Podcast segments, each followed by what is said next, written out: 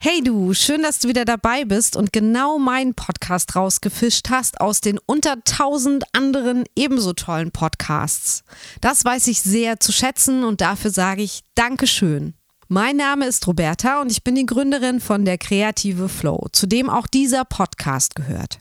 Ich möchte dir mit meinen Angeboten den Weg als kreativer Mensch ebnen, dich vorbereiten auf das, was kommt, dir Hilfestellung geben und dich motivieren, an deinen kreativen Projekten dran zu bleiben. Mit meinen Tipps und Tricks kommst du dabei schneller ans Ziel. Heute geht es ums Geldverdienen. Wie und womit kannst du eigene Einnahmen generieren und das relativ schnell und einfach? Was ist aktives Einkommen und was ist passives Einkommen, wenn man kreativ schafft? Außerdem gehe ich wieder Kaffee trinken. Dieses Mal ist es ein Tee mit Norbert Gabrisch. Wer das ist und was er macht, erfährst du in der zweiten Hälfte dieser Folge. Jetzt legen wir erstmal los. Findest du das?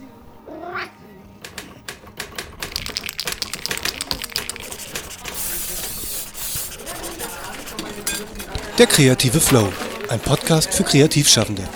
Von Roberta Bergmann. Noch jemand Stifte? Starten wir gleich ins Thema. Es lautet heute, wie du schnell und einfach eigene Produkte verkaufst. Ja, wie geht das nun? Ich sehe förmlich deinen fragenden Blick. Also, pass auf. Schau dir doch mal als erstes an, was du schon so alles anzubieten hast. Also, Schritt 1. Spotlight.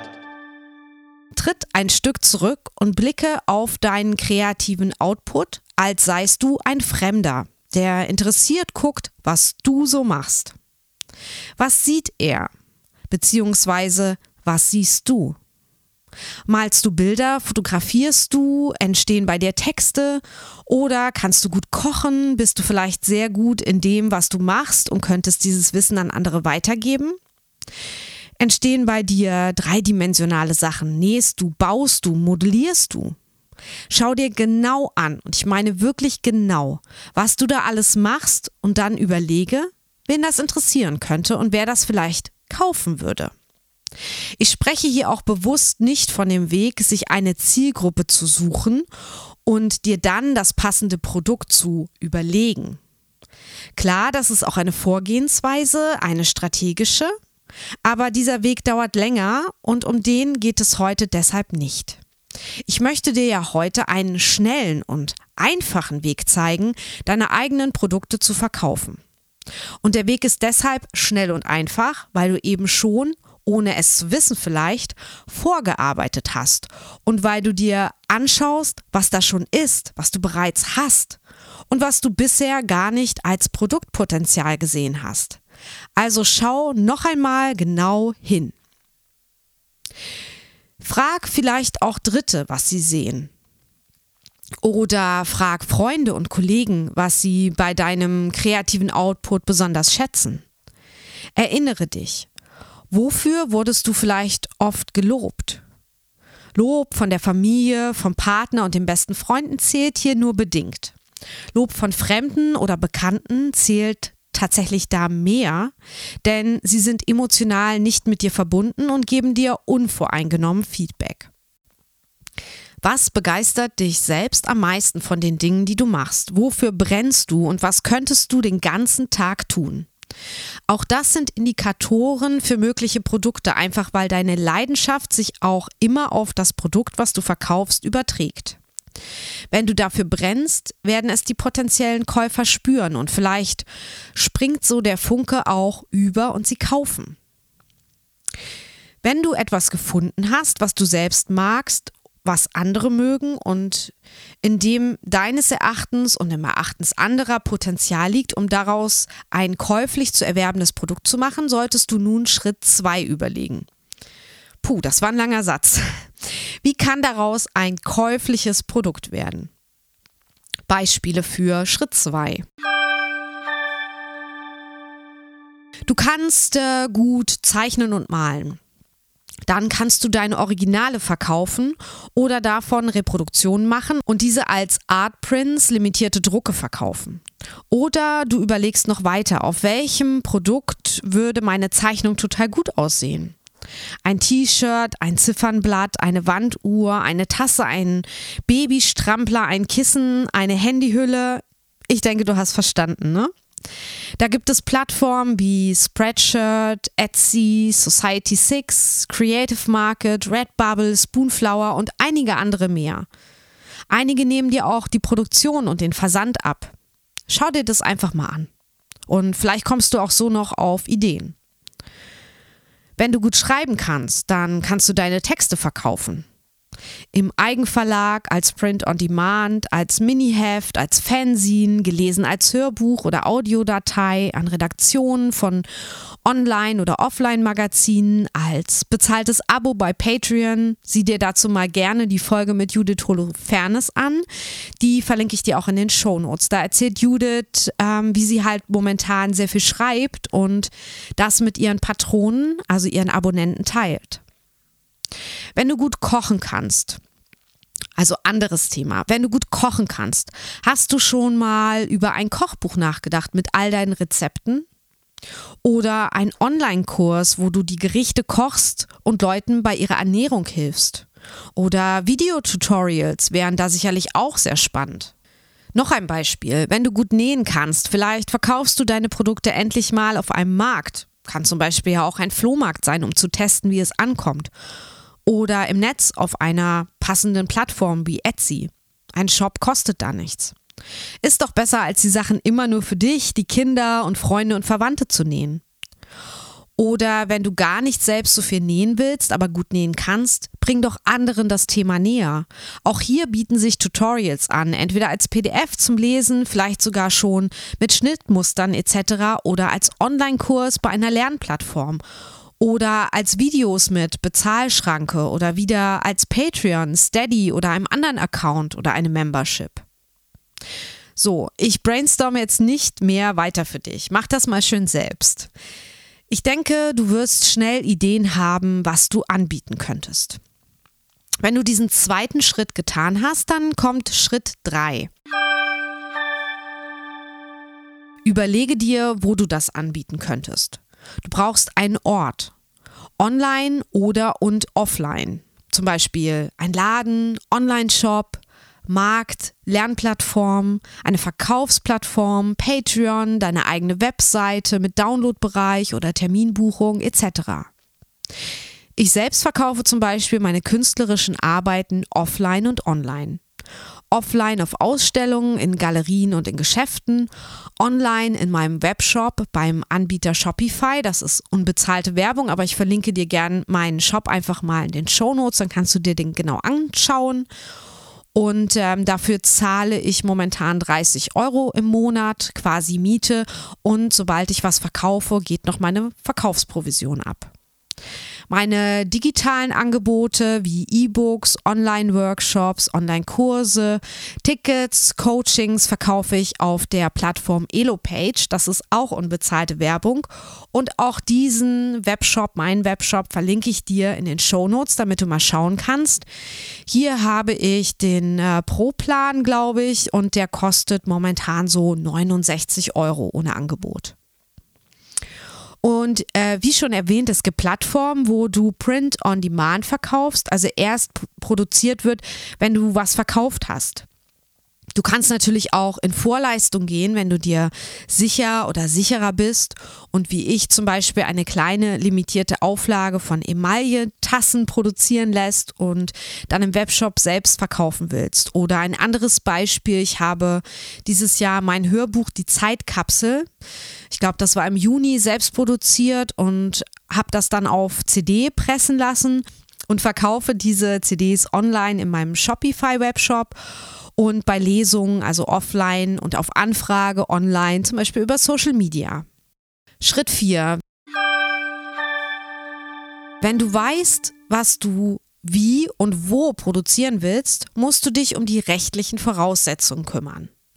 Informiere dich also rechtlich und steuerlich, was es braucht, um eigene Produkte zu verkaufen, und zwar in deinem individuellen Fall. Das ist bei jedem vielleicht auch ein bisschen anders. Auch jedes Finanzamt und Gewerbeamt hat da vielleicht eine andere Meinung, also ruf dort gegebenenfalls an und frag dich durch. Ich weiß, der Teil macht definitiv keinen Spaß. Aber das ist sehr wichtig und das musst du machen. Also schnell anfangen, dann bist du auch schnell damit durch. Lass dich gegebenenfalls beraten. Schlagwörter sind hier sicherlich mehrwertsteuerpflichtig, ja oder nein, gewerblich oder freiberuflich oder beides, Kleingewerbe, nebenberuflich selbstständig, Hobby, wenn die Umsätze sehr gering sind, dann musst du vielleicht das gar nicht melden, weil das unter Privatverkauf und Hobby und Liebhaberei fällt, aber bitte lass dich da beraten. Weitere Schlagwörter sind natürlich auch noch DSGVO-konform, AGBs, Widerrufsbelehrung, ähm, gegebenenfalls Inhaltsstoffe benennen, ähm, Verpackungsverordnung, wenn du was verschickst und so weiter. Also ein bisschen Bürokratie musst du vorab schon erledigen. Frag vielleicht jemanden auch, der schon weiter ist als du, nach Rat. Schritt 5. Wenn du weißt, was du wie und wo produzieren willst und die steuerlichen und rechtlichen Sachen auch in trockenen Tüchern sind, kommt der Punkt Vermarktung. Von allein verkauft sich das nämlich alles nicht. Du musst dafür etwas tun. Das ist die Wahrheit und so ist es. Mach Werbung, wo du nur kannst. Wenn du online verkaufst, dann streu den Link zu dem Produkt auf allen Plattformen, die dir einfallen. Um mal ein abwegiges Beispiel zu nennen, also neben äh, Social Media oder deiner Webseite. Wenn du online verkaufst, du musst eigentlich den Link überall posten. Ich verkaufe auch über die Statusmeldungen von WhatsApp. Und das ist jetzt wirklich abwegig als Beispiel. Einfach überall zeigen, was du hast. Hör dir dazu gern noch andere Folgen meines Podcasts an. Ich habe da gefühlt schon öfter drüber gesprochen. Geh zum Beispiel auch in Gruppen, wo Gleichgesinnte sind. Frag dort, wie die anderen das machen, wo sie verkaufen. Beobachte, lerne, probiere aus, frage nach. Noch ein Beispiel. Vor vier Wochen habe ich die siebte Woche der Kreativität bei Instagram veranstaltet. Das ist eine kostenlose Challenge, die ich öfter mal mache, also mehrmals im Jahr. Und wenn du die nicht verpassen willst, dann folge mir bitte auf Instagram oder abonniere meinen Newsletter. Links findest du natürlich in den Show Notes. Und bei dieser ja, Challenge gab es eine Teilnehmerin, die wollte in der Woche, wo es darum ging, das eigene Kreativprojekt zu starten, ihre äh, Geschäftsidee entwickeln, wie sie ihre, ich nenne es jetzt mal Mixed Media Zeichnungen verkaufen kann. Und am Ende der Woche hat sie einen Etsy-Shop eröffnet und einfach mal ein paar der Wochenergebnisse dort eingestellt. Und das war alles binnen fünf Tagen. Du siehst, man muss jetzt nicht Wochen oder Monate grübeln. Ja klar, man kann immer alles ganz genau vorab durchdenken, um Fehler zu vermeiden. Aber dann besteht einfach die Gefahr, dass du nicht ins Machen kommst. Und Fehler sind nicht schlimm. Aus Fehlern lernst du viel schneller, als wenn du lange überlegst und immer alles richtig machst, aber wenig handelst. Verstehst du, was ich meine? Dazu habe ich auch im September einen Blogpost geschrieben, der heißt Verdopple deine Versagensquote, um erfolgreicher zu sein. Lies da gern mal rein unter www.derkreativeflowblog.de. Ich verlinke dir den Artikel auch nochmal in den Show Notes. So, ähm, das waren jetzt meine fünf Schritte und meine fünf Tipps. Ich fasse das nochmal schnell zusammen. Also erstens, schaue, was du schon an Potenzial auf deinem Tisch liegen hast. Zweitens, was davon kann ein verkäufliches Produkt werden? Drittens, finde einen Ort, wo du dieses Produkt verkaufen kannst. Viertens, prüfe alle steuerlichen und rechtlichen Schritte, bevor du verkaufst. Fünftens, Vermarkte deine Produkte nach Verkaufsstart auf allen Kanälen und Ebenen. Dann noch ein kleiner Exkurs bezüglich passiven und aktivem Einkommen. Als aktives Einkommen bezeichnet man Dinge, die du verkaufst, für die du aktiv eine Leistung erbringst, zum Beispiel ein Telefoncoaching oder ein Workshop. Das ist meistens quasi so eine 1 zu 1 Leistung, also du und der Kunde und deine Zeit gegen sein Geld im Tausch. Bei passivem Einkommen gibt es diesen Tauschhandel nicht direkt. Also Ziel ist es, dass du ohne eigenen Zeiteinsatz direkt das Geld vom Kunden bekommst und dafür ein Produkt lieferst, in das du keinerlei Zeit mehr reinsteckst. Das heißt, du hast ein einziges Mal Zeit hineingesteckt bei der Herstellung oder Erstellung und danach kannst du es skaliert und endlich oft verkaufen. Ja, und alle träumen immer vom passiven Einkommen. Wenn ich Kreative berate, höre ich oft, ich möchte passives Einkommen haben. Das ist eins meiner wichtigsten Ziele.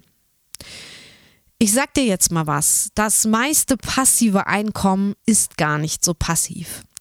Oft herrscht die Meinung vor, dass wenn man ein Produkt hat, das sich als Kassenschlager entwickelt, man nichts mehr machen muss, es sich quasi von selbst verkauft und du nur das Geld zählen musst, also dein passives Einkommen.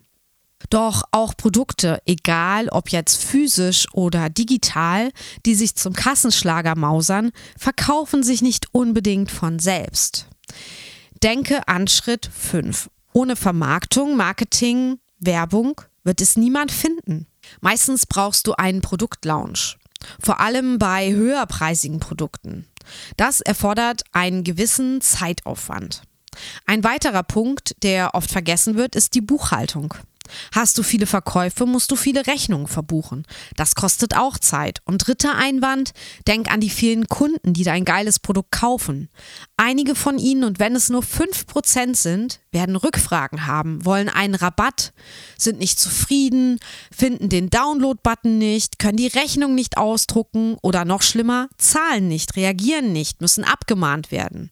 Auch diese Administration und Kundenbetreuung kostet dich reelle Zeit.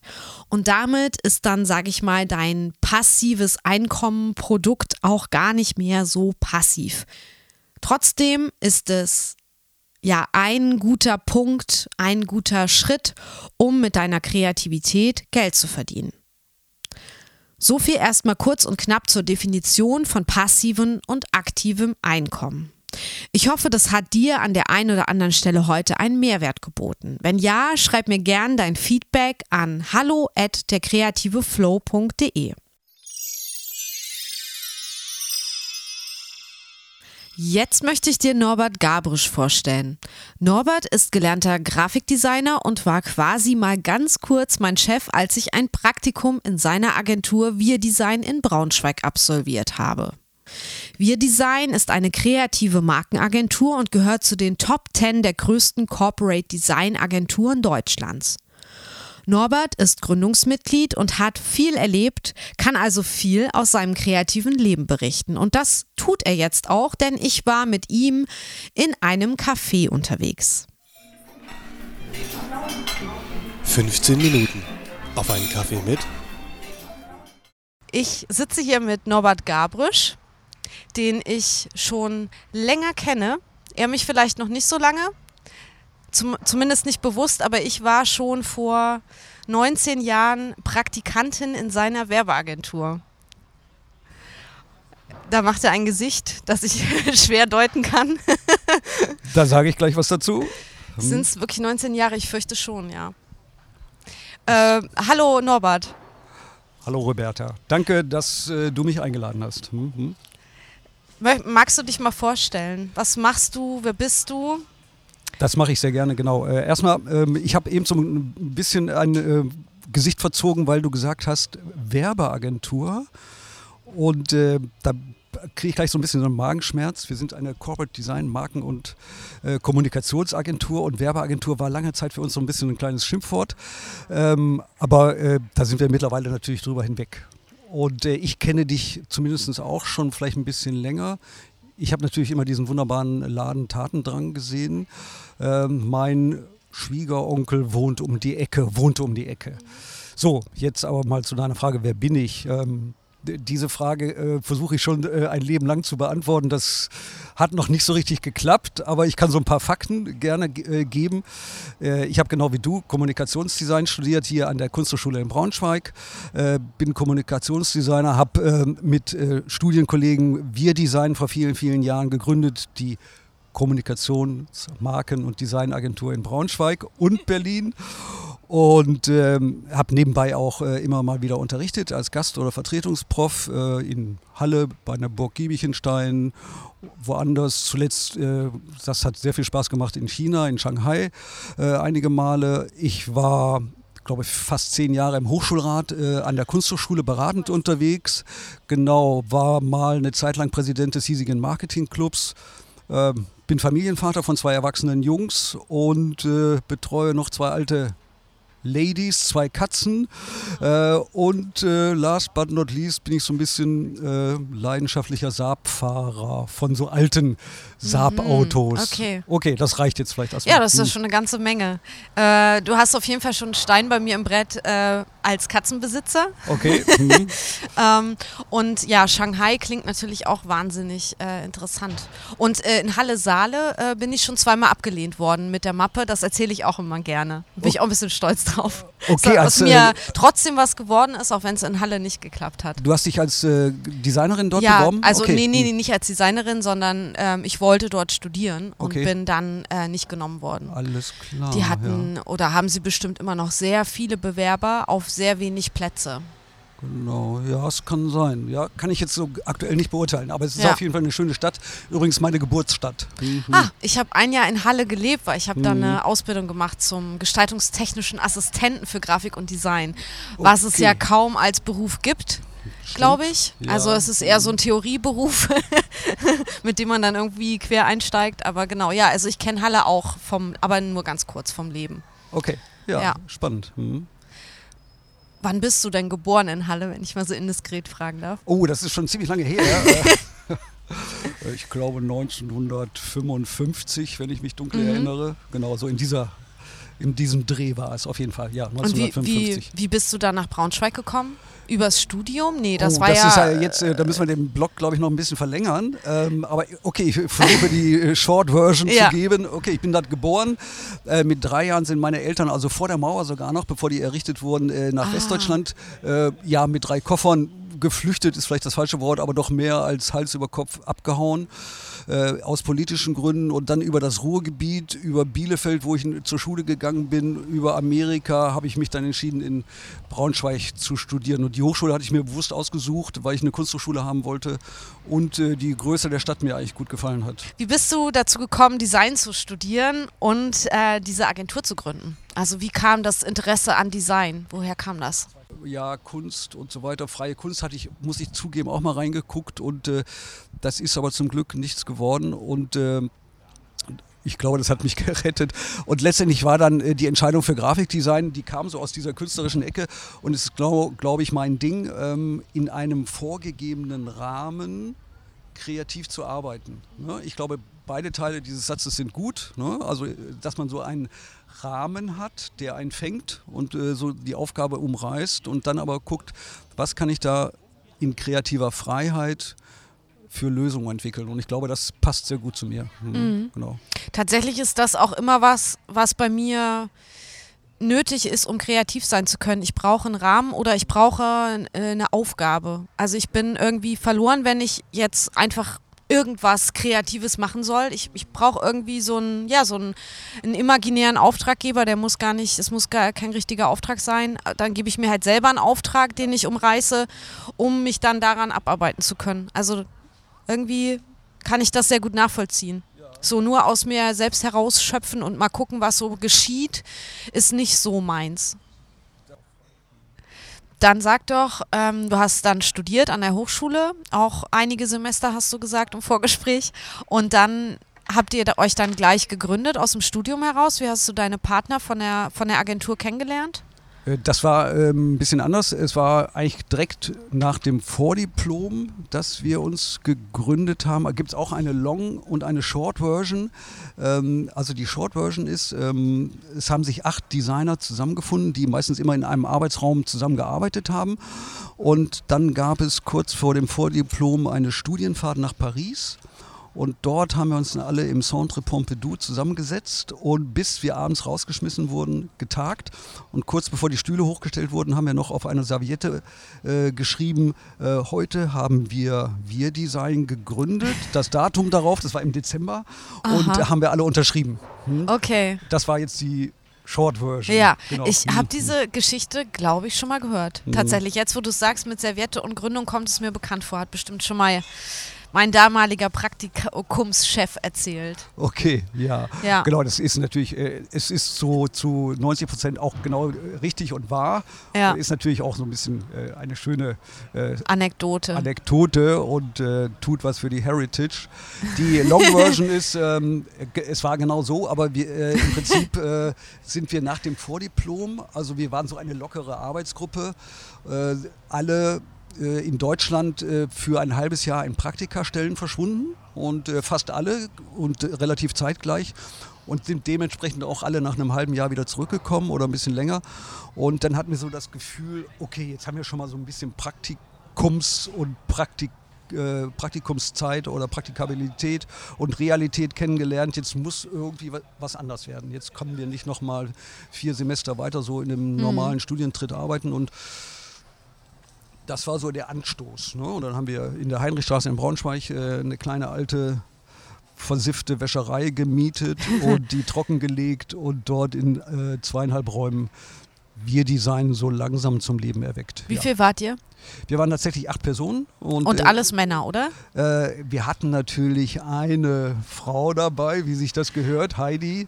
Aha. Und ähm, da kann ich aber sagen, die hat es tatsächlich nicht lange mit uns ausgehalten. Eins gegen sieben, äh, das war einfach ein ungünstiges Verhältnis. Mhm.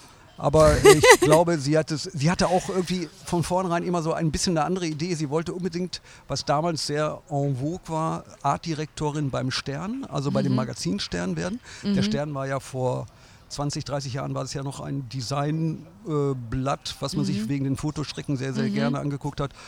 Und äh, das war eigentlich auch ihr Wunschtraum und das hat sie auch geschafft. Äh, mittlerweile ist sie seit vielen, vielen Jahren Professorin in Kiel an der Hochschule und äh, sie ist da ihren super Weg gegangen und Ja. äh, das war die richtige Entscheidung für sie. Ja. Mhm. Genau. Ja, also wie gesagt, wir waren acht und dann äh, die ersten zwei Jahre und äh, ich glaube, das ist eine Situation, die kann man auch nicht so wiederholen. Das war viel Glück, viel Zufall und ähm, das kann man eigentlich nicht so ohne weiteres vielleicht jetzt nachmachen oder so. Mhm. Und man muss ja auch sagen, es, also wann war der, der, das Gründungsjahr? Äh, ich glaube, es ist 83, glaube ich. Ja, Mhm. es gibt es seit heu also bis heute, die Agentur. Das ist Ja. ja auch Wahnsinn, dass ich das so, dass ihr das so durchgezogen habt. Das stimmt, genau. Also ähm, wir haben jetzt sogar mittlerweile seit äh, ungefähr zwei Jahren die zweite Generation irgendwie installiert am Start. Das hat sehr, sehr gut geklappt. Ne? Also eine interne Lösung. Äh, die alten Säcke, sage ich jetzt mal zu mir und äh, meinen Kollegen, äh, die gehen jetzt langsam raus und ist ja auch so, wird ja jetzt auch Zeit oder wird eigentlich auch höchste Zeit. Und, äh, aber wir haben schon die neue Mannschaft äh, am Start und äh, die macht das sehr gut. Die macht es natürlich anders als wir und mir stehen manchmal die Haare zu Berge. Aber genau so muss es, glaube ich, sein. Und äh, insofern, die, das waren ja jetzt 37 Jahre. Ich würde mal sagen, die nächsten 25 Jahre sind auf jeden Fall gesichert. Und magst du mal für die Hörerinnen und Hörer, die das jetzt gar, denen das jetzt gar nichts sagt, wir Design mal so ein bisschen umreißen, was euer Kerngeschäft ist und vielleicht auch mal ein paar Kunden nennen, für die ihr gearbeitet habt. Vielleicht kennt man das ein oder andere ja auch. Ich meine, ihr seid ja nicht unerfolgreich in den letzten Dekaden gewesen. Das stimmt, ja, genau. Also wir Design, also es gibt eine lange Geschichte von wir Design, logischerweise. Wir, wir haben uns so nach vielen, vielen Jahren äh, fokussiert aus Erfahrung heraus auf das Thema Corporate Design, auf das Thema Unternehmensmarke, auf Corporate Brands und äh, Corporate Communication. Das heißt, ähm, das kann man eigentlich so relativ klar formulieren. Äh, wir arbeiten eher für Unternehmen und die Unternehmensmarke und weniger für Produkte und Produktmarken. Weil wir festgestellt haben, das Erstere, was ich genannt habe, das können wir richtig gut. Und äh, Corporate Design ist ja eigentlich auch äh, zum Beispiel das, was man in der, hier an der HBK damals zumindest sehr gut äh, gelehrt und gelernt hat.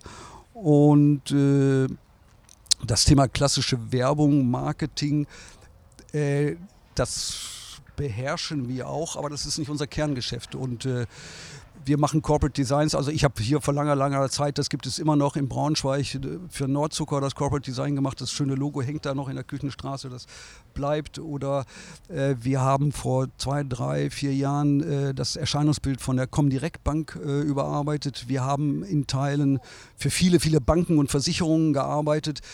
Das hängt damit zusammen, Banken und Versicherungen haben ja auch weniger Produkte sondern für die ist eigentlich das Unternehmen an sich sozusagen äh, als Imageträger besonders wichtig. Ne? Und insofern äh, arbeiten wir für viele Banken und Versicherungen und äh, ja, mir fällt immer nicht ein, für wen wir arbeiten. Also, ähm, naja, die Großen aus der ja, Region wir, wahrscheinlich, die kommen auch drin vor. Genau, ich wir, also ich, hat, mir hat sehr gefallen, dass äh, ich habe, glaube ich, vor 13 Jahren mit äh, einer Designerin bei uns mit Gudrun Zwilkmeier irgendwie das Corporate Design von der Stadt Braunschweig äh, überarbeitet und aufgefrischt.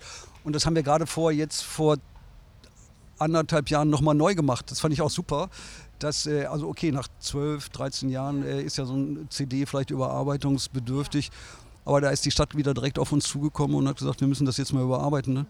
Und äh, das fand ich auch sehr schön. Ja, das hat mir gefallen wir haben für die deutsche Börse, also ich habe noch so ein kleines äh, Nebenhobby, äh, hätte ich feiner gesagt, das ist das Thema Geschäftsbericht, was jetzt allerdings so ein bisschen aus, ausläuft, genau.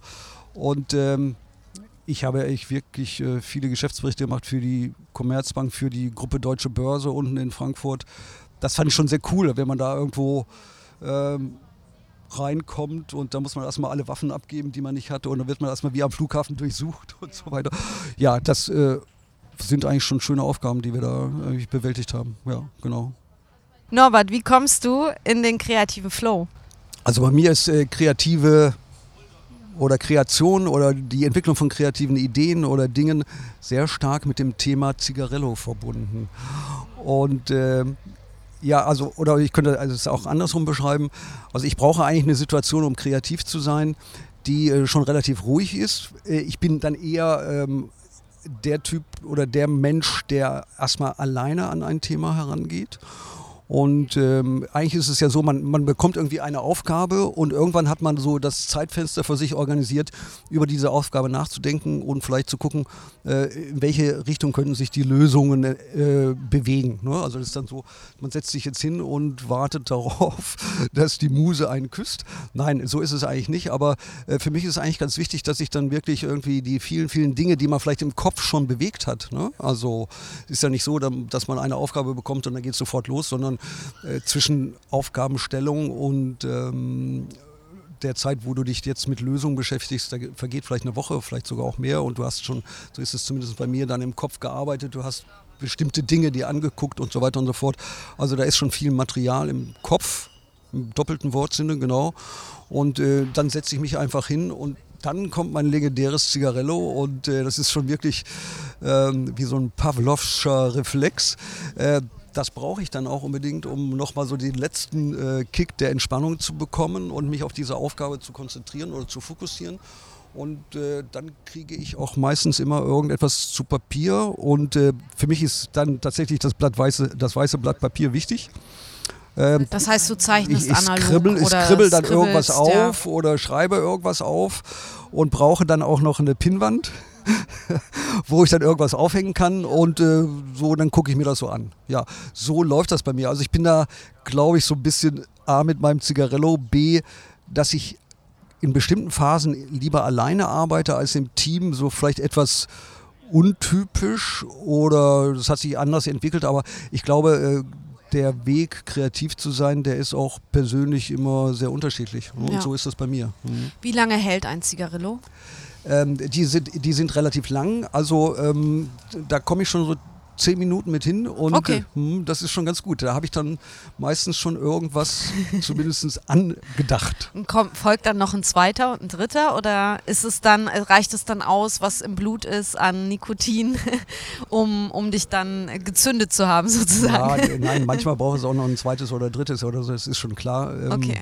Genau, ja. Aber ich habe was habe so ähm, was habe ich früher scherzhaft gemeint, ein Geschäftsberichtskonzept, zwei Zigarillos. Hm, hm. Okay, naja, ist doch, ist doch eine gute äh, Bilanz. Genau, ja. Ist ganz witzig, wenn ich das noch sagen darf. Äh, es gibt wirklich viele, viele Tage, wo ich überhaupt nicht rauche oder so. Mhm. Ne? Aber wenn ich so diesen kreativen äh, Dreh haben will, Mhm. dann brauche ich dieses verdammte Zigarillo. Ja. Hm. Ich glaube ja, das ist so ein einfach so ein Ritual, Ja. wo man aber auch alles andere für einsetzen könnte. Also wenn du jetzt gesünder leben Mhm. wollen würdest, könntest du stattdessen dann auch was anderes tun, wie Zähne putzen oder ähm, Das Musik anmachen oder dir äh, einen Tee kochen oder Ja, so. das- Also ich, das- ich glaube, es ist nur so ein Gewohnheitsding, dass, Das dass ist es auf bei dir Fall das, richtig, genau. der Mhm. Zigarillo ist. Ja, äh, das kannst du dann auch jetzt hier rausschneiden, aber ich glaube, ich rauche ja gar nicht viel. Irgendwie, ne? Also diese, Mhm. Du rauchst eigentlich nur, wenn du kreativ äh, bist. Ja, oder wenn ich viel Alkohol trinke. Mhm. Und, okay. Oder ähm, du hast, äh, glaube ich, auch mal die Frage gestellt oder vielleicht im Hinterkopf, wer mein Vorbild ist oder Mhm. welche Vorbilder ich habe. Also mich erinnert das mit dem Rauchen an Olaf Loy. Ich weiß nicht, der sagt dir vielleicht noch Nee. irgendwas.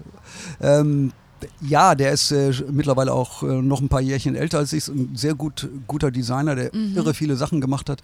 Und Mhm. Was hat immer- er gemacht zum Beispiel, dass ich, vielleicht kenne ich die Sachen? äh, hat ein Buch geschrieben, ähm, hat alle seine Arbeiten da reingepackt und das dem Titel gegeben, Design macht reich. und äh, der alte Fuchs meinte das tatsächlich nicht nur in dem Sinne, im übertragenen Sinne, sondern auch äh, im echten Sinne, dass man mit Design wirklich gut Geld verdienen kann. Ne? Also er hat äh, sehr viel für Kultur gearbeitet, äh, für Theater und ähnliche Dinge. Und er hat äh, immer Pfeife geraucht. Und äh, Pfeife ist ja irgendwie so ein bisschen aus der Mode gekommen. Ja. Insofern rauche ich Zigarillo. Mhm. Und die jungen Designer jetzt wahrscheinlich E-Zigarette oder so. Um es mal weiterzuführen, das Könnte Rauchexperiment. Ja, ja genau, genau. Hm. Dann ähm, sag doch gleich mal, weil du es von selber angesprochen hast, wer sind denn deine Vorbilder? Hast du welche und ähm, warum findest du die gut?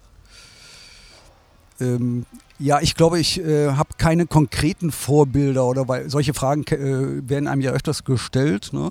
Und ähm, also ich finde höchst, also das soll jetzt nicht heißen, dass ich nicht an anderen Menschen irgendetwas finde oder an vielen sogar, was bewundernswert, nachahmenswert und sonst was ist.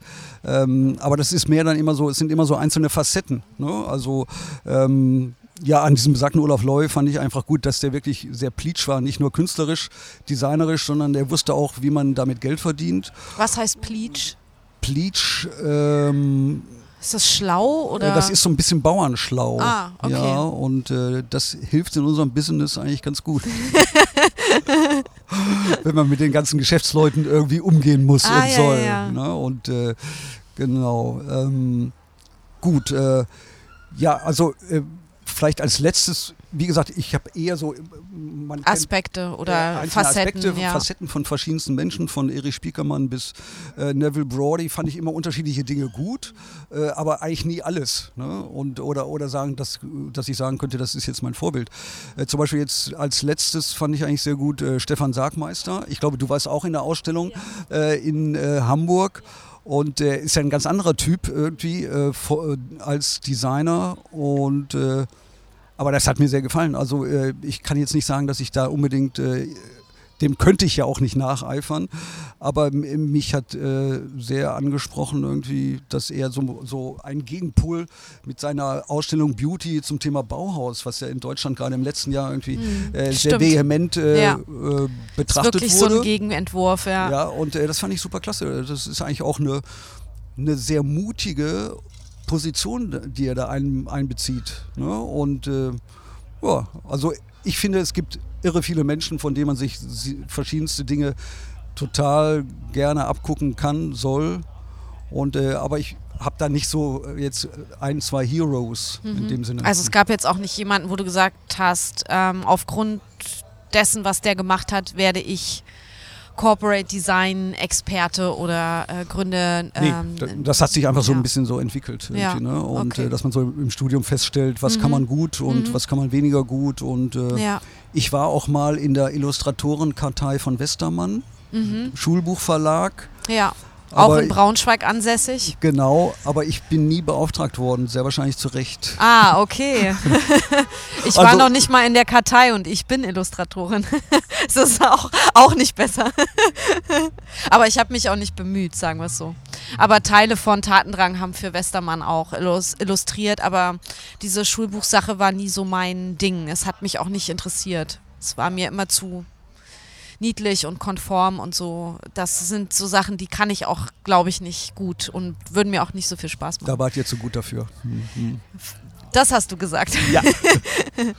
Mm, ja, auf meinem Zettel steht noch und die Frage fällt mir immer ein bisschen schwer zu stellen. Also der eine Teil der Frage. Äh, was war dein größter Erfolg und was war dein größter Misserfolg? Hast du da was im Kopf? Könntest du da was zu erzählen?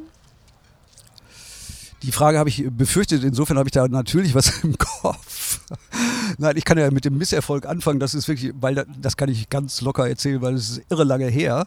Aber es war trotzdem ein ähm, schönes Erlebnis oder sagen wir ein lehrreiches, schönes ist jetzt das falsche Wort, ein lehrreiches Erlebnis.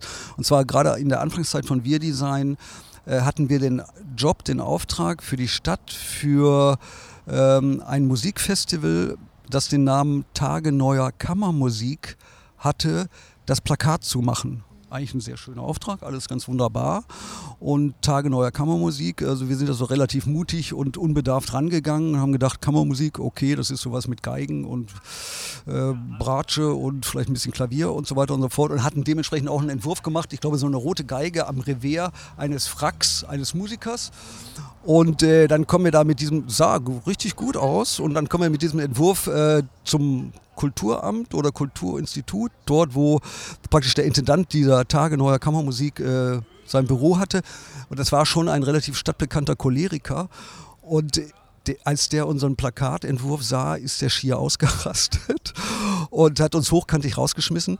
Ähm, wir haben einfach nicht gemerkt oder geschnallt, dass neue Kammermusik irgendwie ganz was anderes ist als äh, die klassische Kammermusik. Ne? Und er, das, bei der neuen Kammermusik stehen Leute auf irgendwelchen Fenstersimsen und äh, schreien wild und schlagen mit den Armen und machen alles Mögliche. Das ist Stockhausen und, äh, und, und äh, John Cage und so weiter. Das- Mit unserem Plakatentwurf lagen wir da meilenweit daneben. Und äh, dieses Erlebnis, also der hat uns ja zusammengefaltet wie nichts Gutes. Das war so einschneidend, das war sicherlich der größte Misserfolg, aber das war so einschneidend, dass wir nie wieder und in- insbesondere auch ich äh, irgendwie völlig unvorbereitet in irgendeine Aufgabe gestolpert bin, sondern man jetzt, da haben wir wirklich hart gelernt, dass es schon durchaus Sinn macht zu recherchieren, worum geht es hier eigentlich. Und das lieber ein bisschen gründlicher Ja, ja. als äh, zu wenig. Und das war wirklich ähm, ein, äh, eine harte Schule. Okay, das war ein richtig super Reinfall. Und ähm, zum Thema schönste Erfolge, äh, ja, da, da, da muss ich sagen, also wir haben ja eigentlich einen super klasse Beruf oder einen Job. Ne? Also da ist, fällt es mir fast ein bisschen schwer, irgendwie zu sagen, was war jetzt besonders schön. Natürlich fällt mir was ein, aber ich glaube, wir haben einfach die, diese tolle Jobsituation, dass wir ja sehr, sehr viele schöne Dinge machen. Irgendwie, ne? Und auch äh, ein vielleicht oberflächlich langweiliger Geschäftsbericht, der wird dann schön und äh, für mich als eine Erfolgsstory, wenn ich irgendwie die richtige Lösung finde, wenn ich mit dem Kunden gut zurechtkomme, wenn der Kunde zufrieden ist, wenn wir bestimmte Kommunikationsziele erreichen und das alles rund läuft, dann finde ich das einfach klasse. Ne? Und von diesen Ereignissen gibt es aber natürlich logischerweise, wenn man so ein paar Jährchen im Job ist, gibt es viele. Komme aber doch mal zu einer schönen kleinen Geschichte, da haben wir uns vorhin drüber unterhalten. Ähm, ich habe tatsächlich vor 22, 23 Jahren, ähm, als äh, das Festival äh, Theaterform generiert wurde, äh, einen bundesweiten Pitch gewonnen um das erste Corporate Design dieses Festivals. Und das hat, äh, das sind so Dinge, ich habe sehr viel für Theater gearbeitet und äh, wenn ich so darüber nachdenke, sind eigentlich die Jobs, die man gerade für Kultureinrichtungen macht, sind doch irgendwie am erfüllendsten oder am schönsten. Und ähm, gerade Theater macht einfach besonders viel Spaß, weil man dann, glaube ich, äh, das hängt, glaube ich, damit zusammen, dass du dann nachher, vielleicht, wenn du in einer Theateraufführung sitzt, dann erlebst du dein Produkt, zumindest de, den Rahmen, den du dafür geschaffen hast, live. Und das ist natürlich, wenn ich das für die Commerzbank mache, auch schön, aber da ist vielleicht so der emotionale Anteil nicht so groß. Ich Ja. wollte es auch gerade sagen, Mhm, also mhm. Theater hat so viel mit Emotionen zu tun Genau. und mit Mhm. Geschichten erzählen und mit dem menschlich sein, während das so bei Banken und Versicherungen, äh, das ist immer alles so, so ernst und wenig emotional. Ja, und, also ne? ich will das, will das gar nicht so als Ja. positiv oder negativ abwerten, sondern das sind unterschiedliche Aufgaben. Ja. Ne? Und wir haben uns ja vorhin drüber unterhalten. Äh, Wir Grafikdesigner sind eigentlich genau äh, dafür da, in einem vorgegebenen Rahmen äh, tolle Lösungen zu entwickeln. Und dazu gehört natürlich auch Banken und Versicherungen. Aber Theater macht halt mehr Spaß und ich bin einfach, ich äh, freue mich jedes Mal darüber, wenn das Festival Theaterform, was ja äh, jährlich im Wechsel in Braunschweig und Hannover stattfindet, ähm, wenn ich dann immer noch mein altes Zeichen wiederfinde, was da die 22 Jahre überstanden hat, obwohl wir mittlerweile, glaube ich, so 10, 8 Intendanten, Intendantinnenwechsel hatten. Hm. Genau, und das sind eigentlich die schönen Dinge in unserem Job. Ja. Hm. Wie wichtig sind Preise? Also wo wir jetzt bei Erfolg sind, sind so Auszeichnungen, Preise, ist das relevant, jetzt so im Nachgang betrachtet? Ich meine, du hast ja viele Jahre jetzt gearbeitet und auch Preise gewonnen. Es lässt so ein bisschen nach.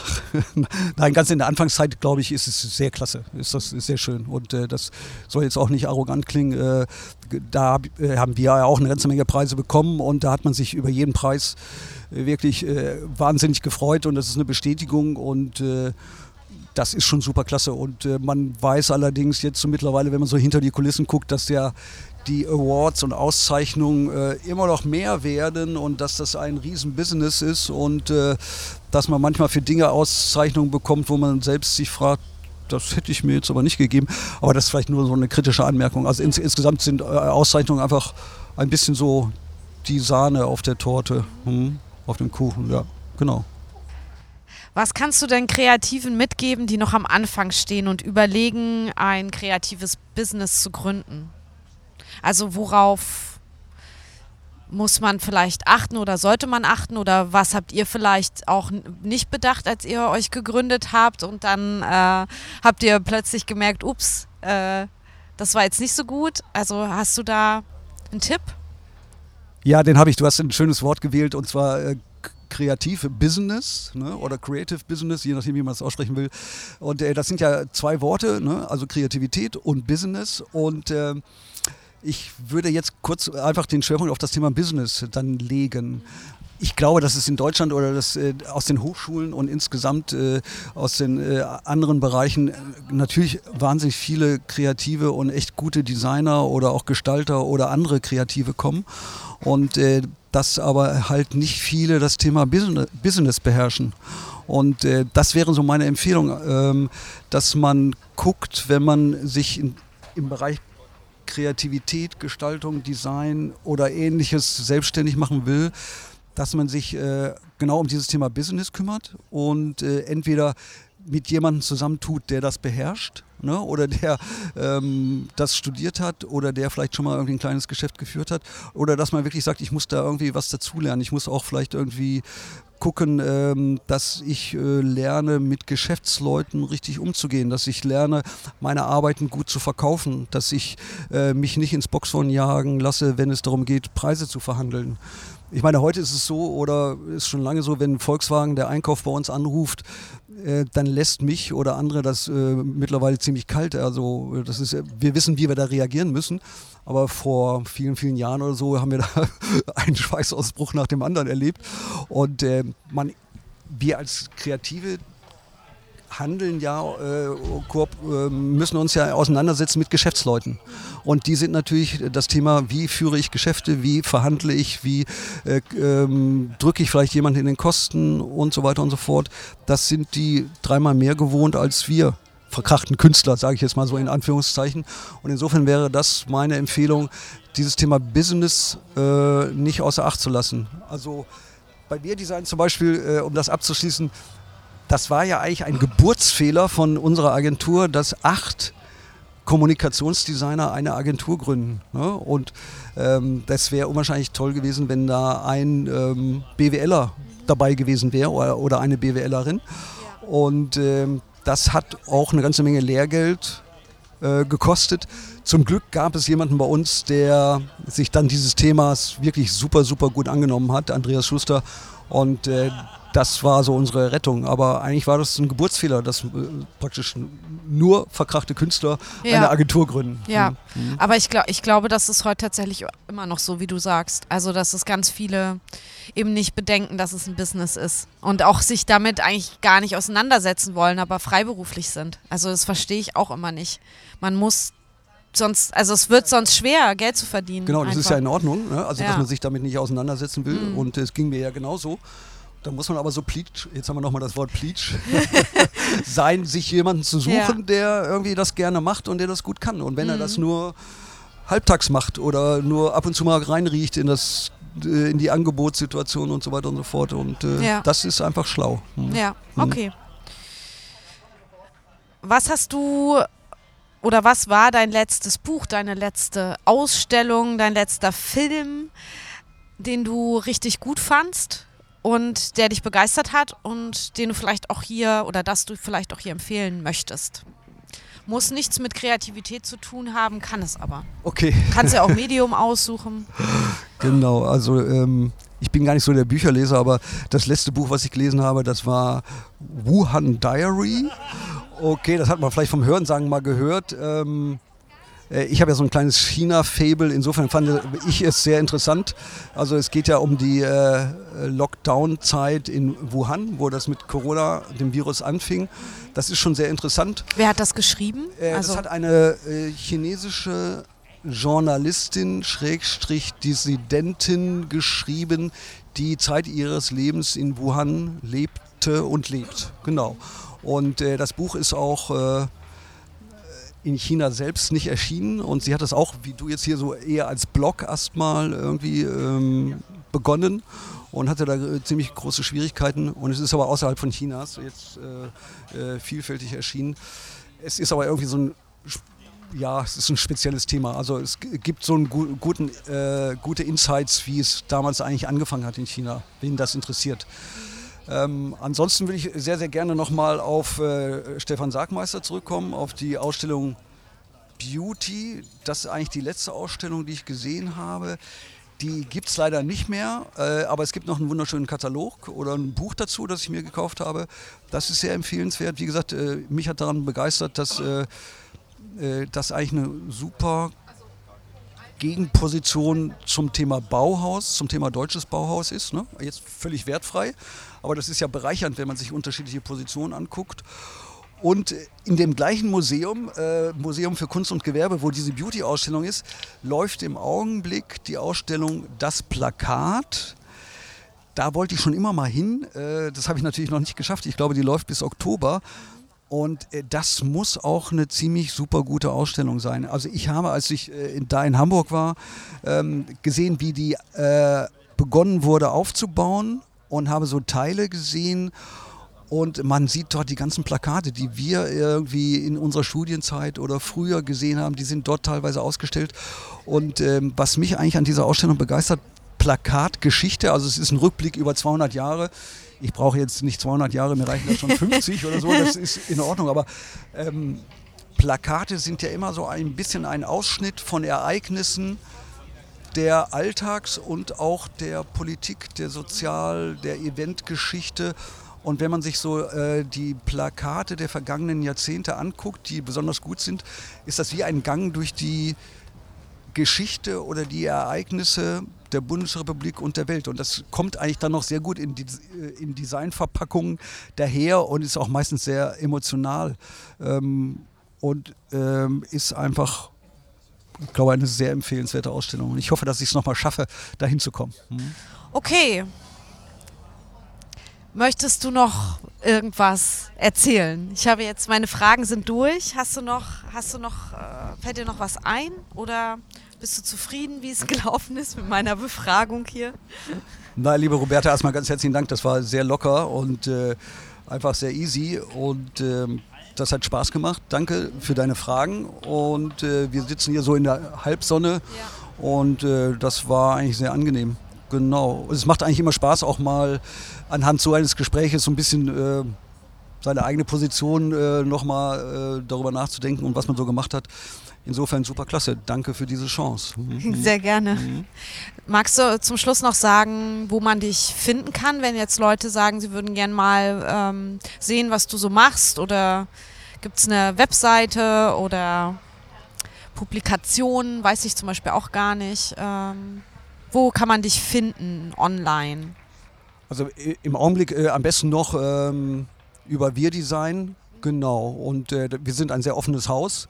Äh, und Wir Design ist ein Teil von mir. Das ist, wird es auch immer bleiben. Und insofern ist das ein super, super guter Anlaufpunkt. Wir sind ja jetzt in Braunschweig.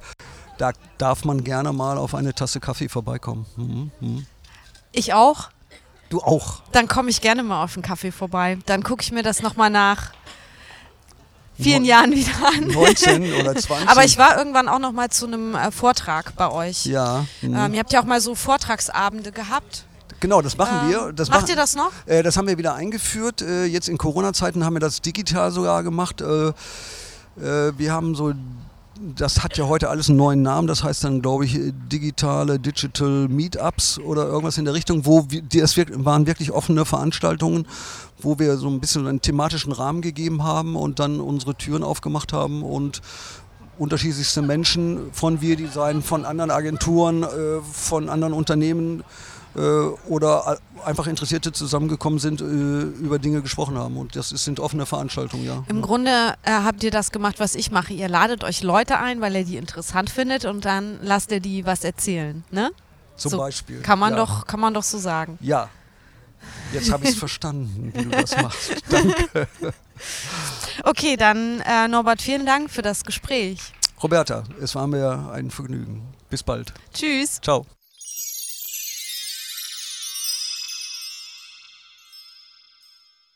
Danke Norbert und Wir Design für das angenehme Treffen. Wenn dir mein Podcast Mehrwert bietet und du schlauer aus einer Folge rausgehst, als du reingekommen bist, dann bitte ich dich, gib mir gern etwas zurück. Denn ich habe keine Produktionsfirma und auch keinen Auftraggeber oder Sponsor, der diesen Podcast zahlt und produziert. Ich mache das ehrenamtlich und deine Wertschätzung kannst du mir auf unterschiedliche Weise entgegenbringen. Pass auf. Schreib mir zum Beispiel eine Rezension bei Apple Podcasts und abonniere den Podcast in einer Podcast-App. Also nicht nur hören, sondern auch auf Abonnieren klicken. Das hat auch den Vorteil, dass du automatisch immer die aktuelle Folge angezeigt bekommst. Doniere meinen Einsatz mit einer kleinen finanziellen Unterstützung unter www.paypal.me slash Roberta Bergmann. Den PayPal-Link findest du auch nochmal in den Shownotes. Da kannst du mir mit einem Klick ganz schnell eine Summe deiner Wahl spenden. Und ehrlich, ich freue mich über jeden Euro. Und das ist schließlich besser als kein Euro. Und bei Bedarf kann ich dir auch gerne eine Rechnung schreiben, die du dann als Recherchekosten zum Beispiel in deiner Steuererklärung absetzen kannst. Denn ich bin ja hier quasi die Kreativexpertin vom Dienst und das, was du machst, ist nicht nur Unterhaltung, also du hörst mir nicht nur zu, sondern du bildest dich auch weiter. Die Links dazu findest du auch nochmal in den Shownotes. Wenn du noch Fragen, Anmerkungen, Kritik oder Anregungen für mich hast, dann schreib mir, schick mir einen Kommentar als Sprachnachricht für den Podcast oder kontaktiere mich via Social Media oder in der Facebook-Gruppe der Kreative Flow. Alle Infos zum Podcast, zum Blog und zum Community bekommst du unter www.derkreativeflow.de Folge 40 slash Folge 40 wohlgemerkt. Ich wünsche dir jetzt eine kreative Woche und sage Tschüss bis in zwei Wochen, deine Roberta. Und es ist besser, unvollkommene Entscheidungen zu treffen, als ständig nach vollkommenen Entscheidungen zu suchen. Charles de Gaulle